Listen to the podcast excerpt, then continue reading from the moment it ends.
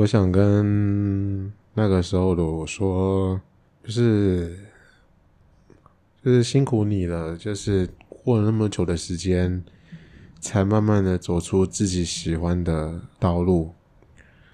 那这一路上真的很不轻松，对，那经历了很多内心的难关，对，才慢慢的找到你自己喜欢的风格，然后努力去实现你自己所喜欢的作品。那那些很多想要拍的东西，恭喜你在多年之后，你也慢慢的去实现了，你也慢慢的把你内心，你小时候被。你小时候被大家欺负的个性，你也慢慢的转变成作品，把它给拍出来。就是以前的你真的辛苦了，就是感谢这个现在的世界那么多的包容心，然后让我能够拍出更多的作品出来。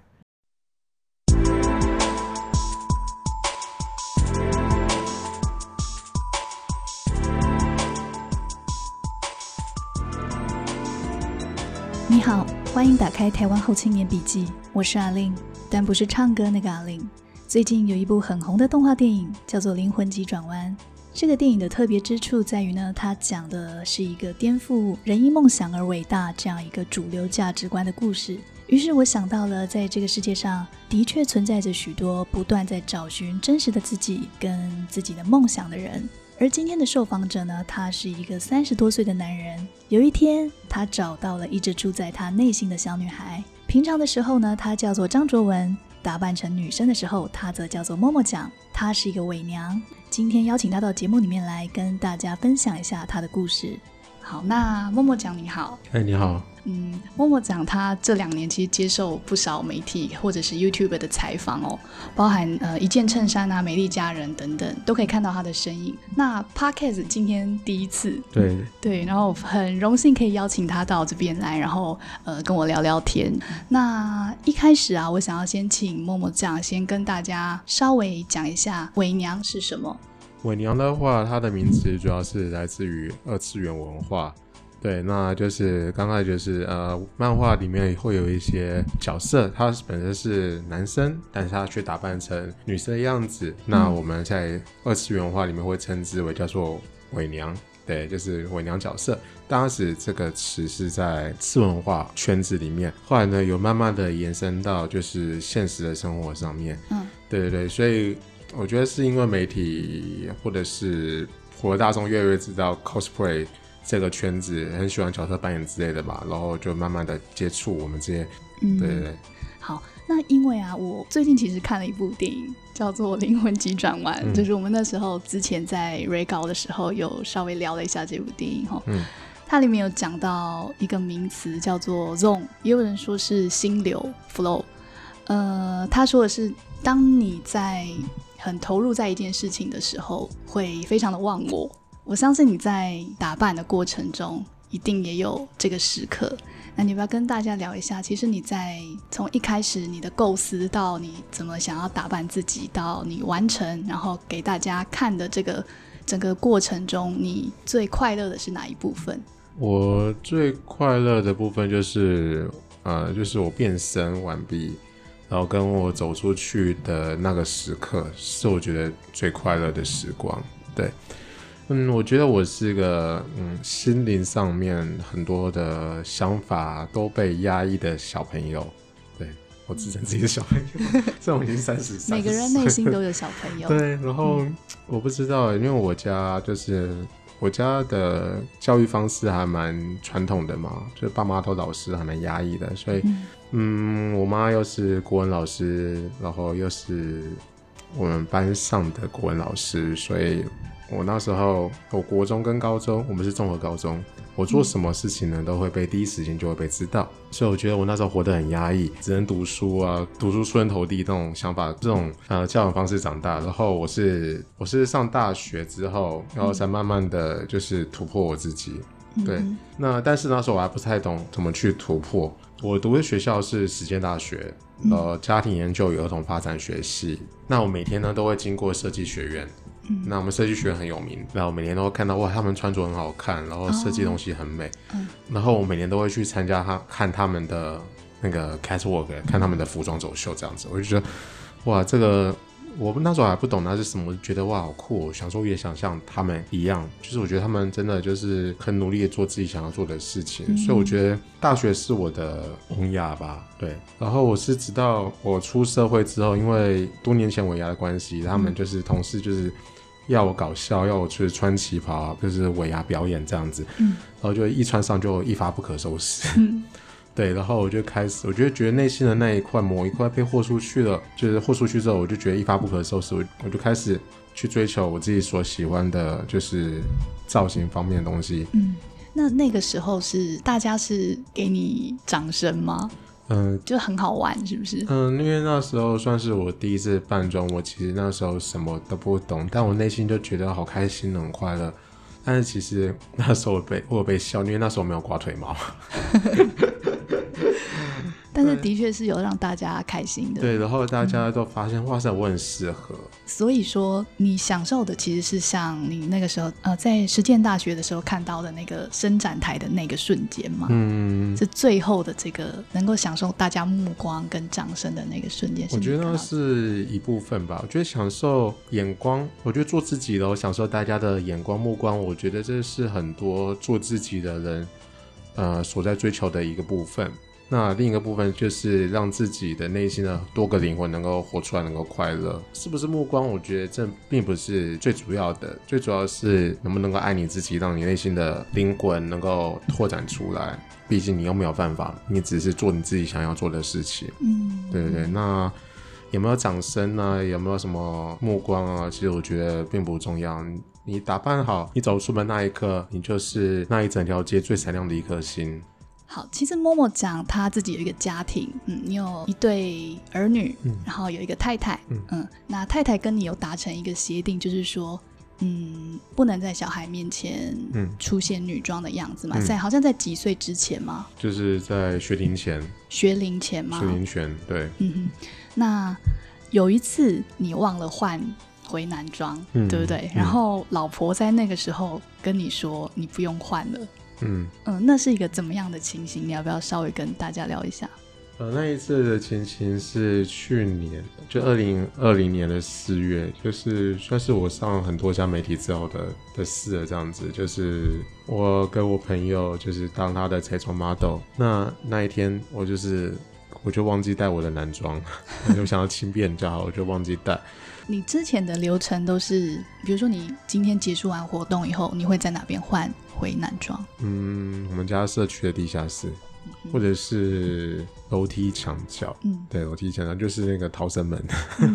那那一次是嗯那一次就是发现，哎、完蛋了，忘记我忘记带回我平常在家里穿的衣服，又马上赖我太太说，哎、呃，可老婆不好意思，忘记带男装，可不可以让就是小朋友躲避一下这样子？然后我太太直就直接回我说，哦，没关系啊，你直接进来好了。说我已经跟小孩讲说，你今天会打扮成女生回来，对、嗯对，然后 然后就听到我儿子在这个在就是在讯号的另一端说，女装大佬，女装大佬。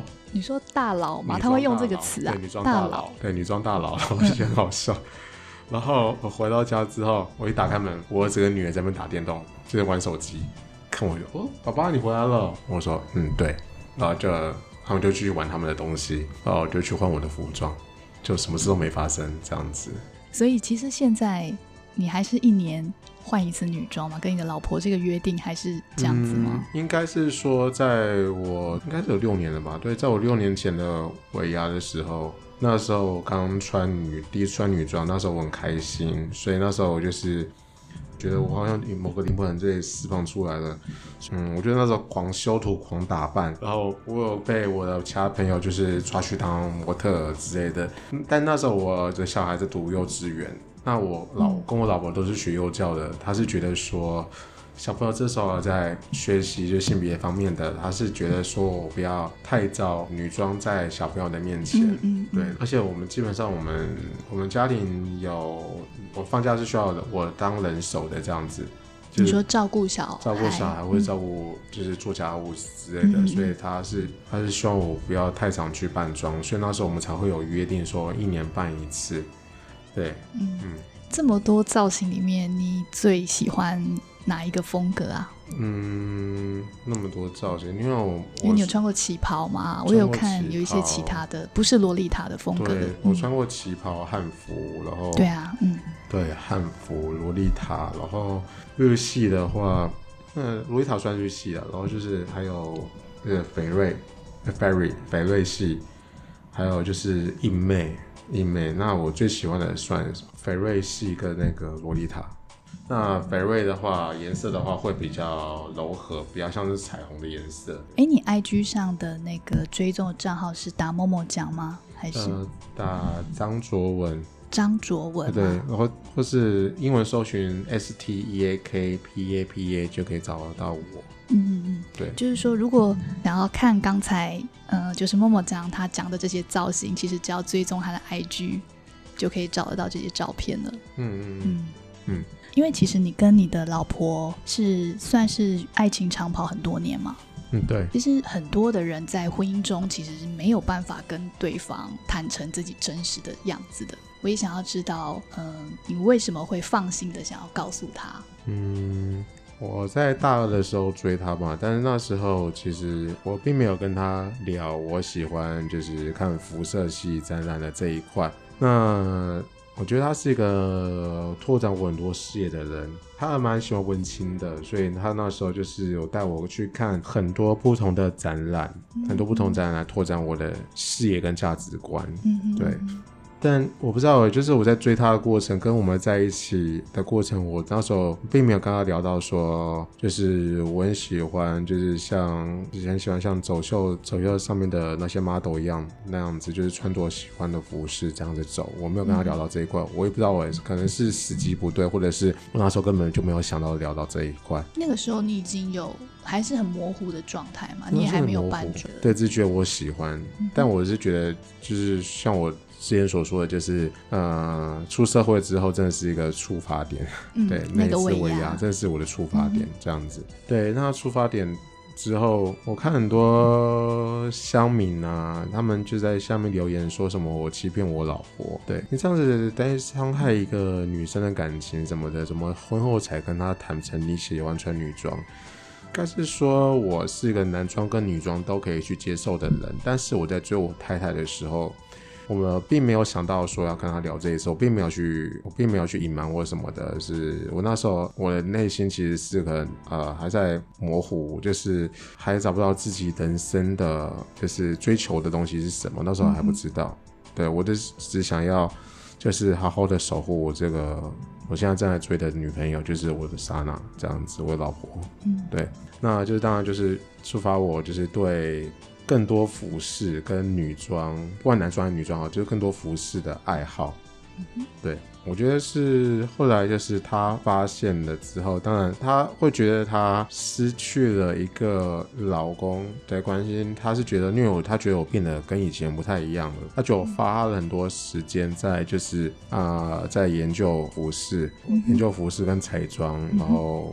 他觉得就是我不要在小朋友面前化妆，对，那时候我就是我牙知道那时候我还蛮疯狂的嘛，那时候连续应该有两年吧，就是两到三年，两到三年我都是每天上班都要化妆，呃，不管是淡妆还是浓妆也好，但我是不会贴假睫毛，就是我就让我自己的肤色啊或什么的，就是给大家看一看，就觉得哎我有精神的样子。对我是这一两年因为工作实在太忙了，然后加上重心不要在家庭上面，所以我就是比较没有在就是私底平常私底下就是没有在化。化妆这样子，对，只有在变身的时候才会化妆，这样。嗯，那你说尾牙到你那后面那两年那这一段期间，你很快乐吗？我觉得比较快乐应该是这几年之后的，就是我穿着洛丽塔之后的事情吧。对，是我比较快乐的时间时光。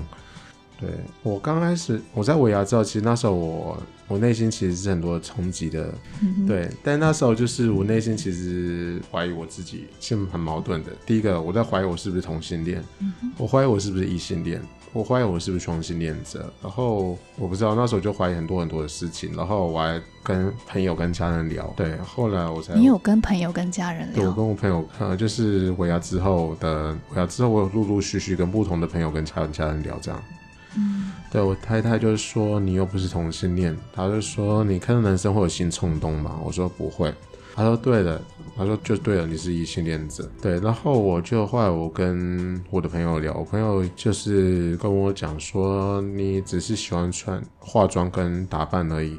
他说你喜欢的是女生，那也就是你也是异性恋。但后来我自己有去做一些网络上面的评估，评估啊，就是我其实知道我自己慢慢的理清，就是我是个很喜欢穿裙子的男生，对，这样子是经过很长的时间才慢慢的理清我喜欢的东西是什么。对，你的小孩现在几岁啦？小孩吗？现在一个九岁，一个七岁，已经国小了。已经国小了。所以你们现在的生活模式，你在扮女装，还有跟家人的相处间，你们现在的大概形态是怎么样？现在的形态，嗯，就刚开始小朋友其实都不会找我吧，不会找我玩。刚开始有这样的一个阶段啊？有有。那现在的话，就是我现在比较比较多心思是放在家庭上面，对，就是日常的时候啊，所以就是，嗯，我觉得小朋友也慢慢的愿意去找我，然后他们也，我觉得他们可能比较大了吧，现在慢慢的能够接受，就是我是穿，我会穿，偶尔会穿女装这样子。就是前几年啊，我老婆会说：“哦，爸爸是当个演员呐，就是出去演戏。他现在打扮成公主，类似这样子。”其实这样的评语也没有错啊，也是没错，是一个演员没错啊。内心在演内心戏，对啊，对啊，对，演内心戏。那那个时候在呃，老婆不是很谅解的那一段时期啊，嗯嗯，你们有经过一些沟通吗？嗯，怎么讲？我在追他的时候，其实我跟他就是不同圈子的人，是算姐弟恋吗？我们是姐弟恋。对，那时候我在追他的时候，我们就是不同圈子的人。后来我觉得说，就是不一样也没有什么关系，我可以。嗯，去学习到新的事物，只要我们对这个事物的共同的理念就是尊重与包容就好了。对，这是我的想法。我觉得他就讲话有一种魔力吧，对，就是他的他就是讲话风格什么就很魄力，就让我很欣赏。那时候就觉得我要追他。嗯，我也很好奇一个点啊，就是你刚刚说到你的妈妈对你管教比较严格一点点。嗯，对。那妈妈对你是一个怎么样的存在？因为我现在看到你在 I。上，你好像还可以很幽默的去讲你跟你妈妈的互动的这件事情。嗯，我觉得呃，面对家庭这，我心灵这一块是我慢慢的走出来了。但是在很久之前呢，我是个嗯思想还蛮负面的人。很久以前，那时候我还会就是会抱怨，就是我妈妈什么。我现在呢，当然对我妈妈的，就是她对我的想法，虽然我还是头痛，但我觉得，与其我这样子泼负面的想法让大家担心，不如就是我改变写法，让大家觉得很有趣好了。哎，大家看看，也让也让大家知道说，我的心境是有有改变的，就是我可以透过一些幽默的。想法来面对我的周遭的人事物。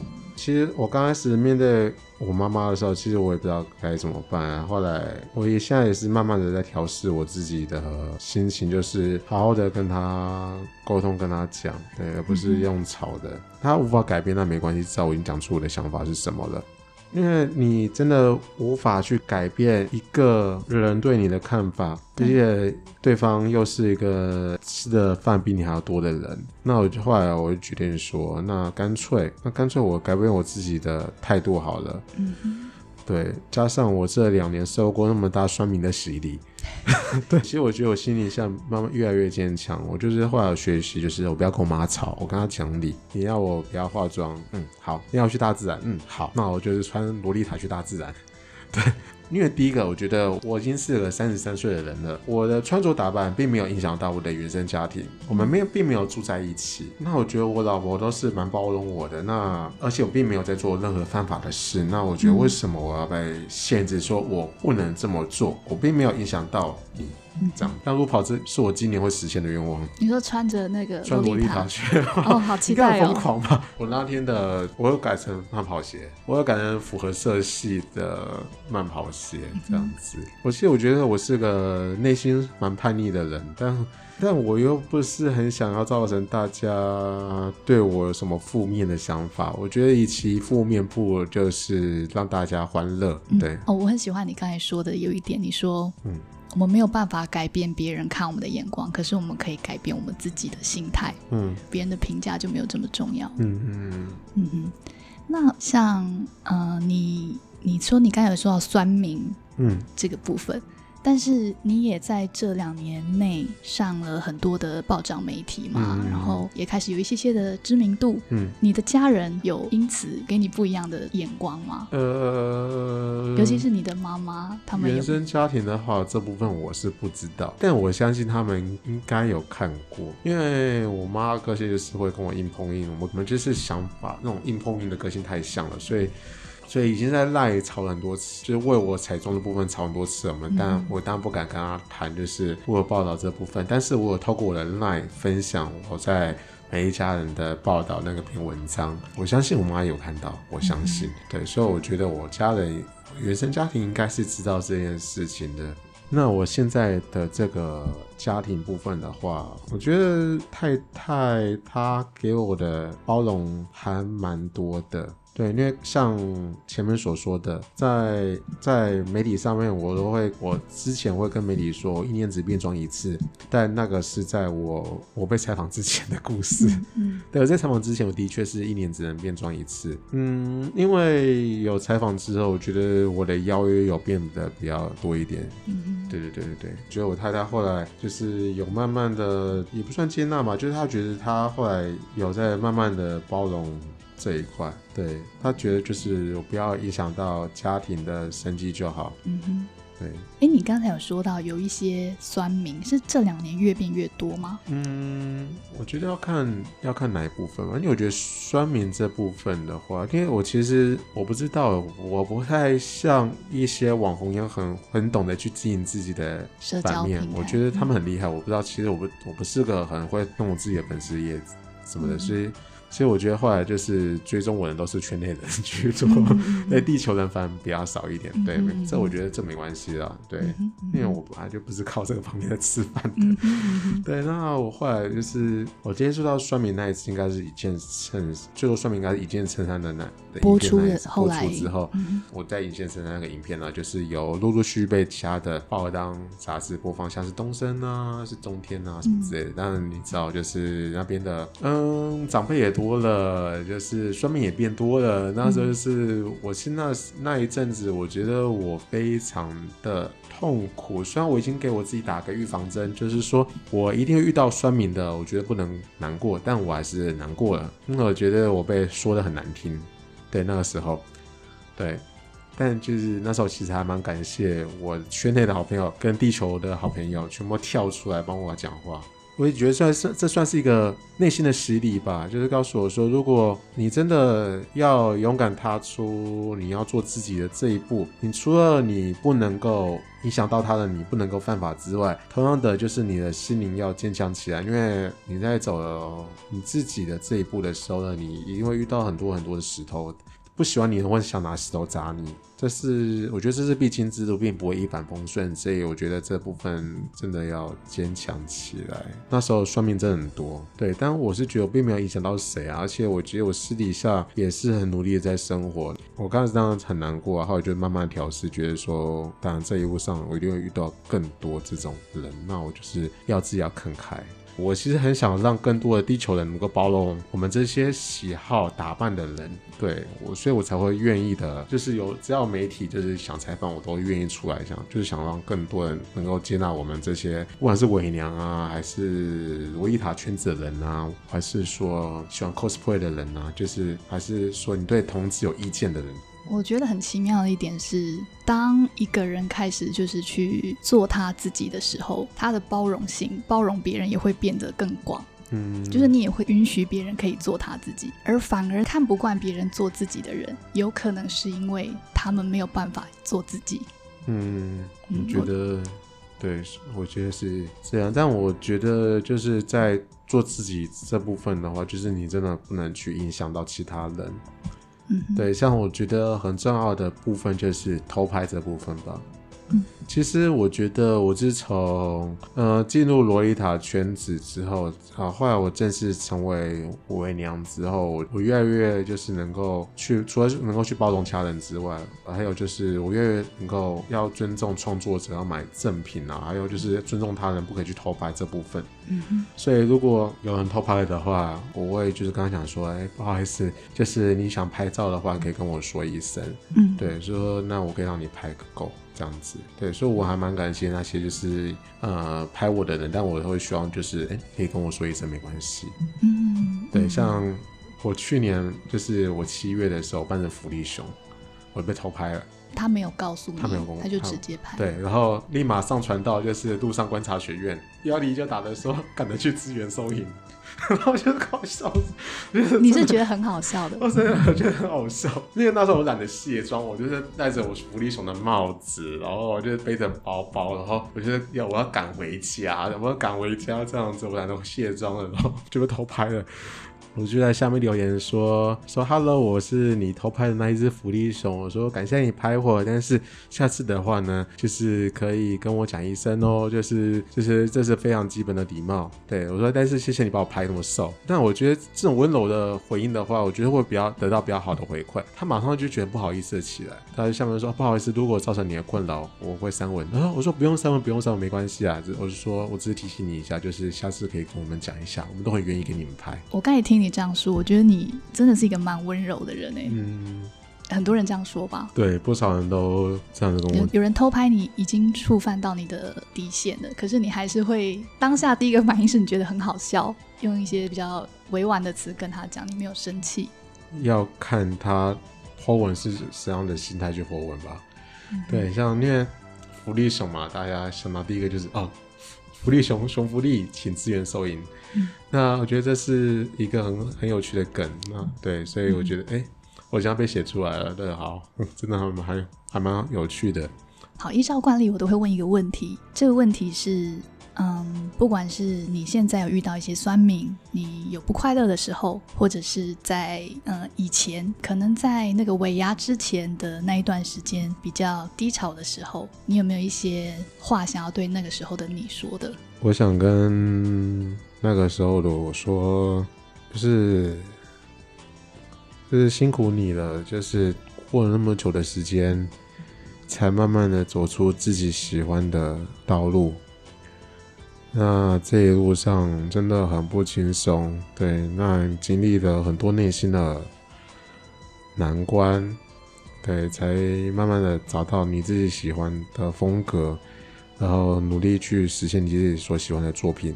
那内心很多想拍的东西，恭喜你在多年之后，你也慢慢的去实现了，你也慢慢的把你内心，你小时候被你小时候被大家欺负的个性，你也慢慢的转变成作品，把它给拍出来。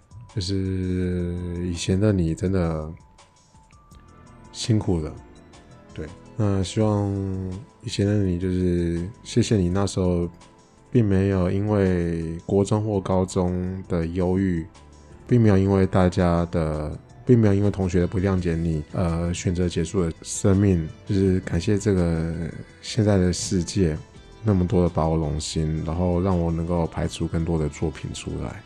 对，然后所以我要跟未来的我说，就是未来还要加油。对，希望能够透过我的力量，透过我在中华民国伪娘交流协会里面的的力量，能够让更多人能够站出来，勇敢做自己。对，这是我想要说的话。嗯，也恭喜你，就是我相信你刚才说的这个部分，你未来会拍出更多更好的作品，嗯，然后会有更包含你刚才说路跑啊，我也非常的期待。对，我非常期待可以在呃，可能在新闻报道里面看到你有更 更多的突破。OK，好，那今天谢谢默默讲，嗯谢谢默默讲你分享你的故事，嗯非常感谢你，谢谢，谢谢，谢谢。也谢谢今天跟我一起听故事的每一个人。我想到电影《灵魂急转弯》里面那个二十二号的灵魂，他说，也许自己人生的火花可能并不是什么特别的才能或抱负，可能只是看着眼前的天空而为此感动，也许那就是他生而为人的目的。我觉得能够用真实的自己跟世界连接，那是一件最美好的事情。喜欢这集的内容，可以在 Apple Podcast 留言给我，也别忘了在你习惯的收听平台订阅与关注我。我是阿令，是一个不太爱说话的 Podcaster，但我的内心也住着一个小女孩。这个小女孩跟你一样喜欢用心听故事。晚安，我们下次再聊喽。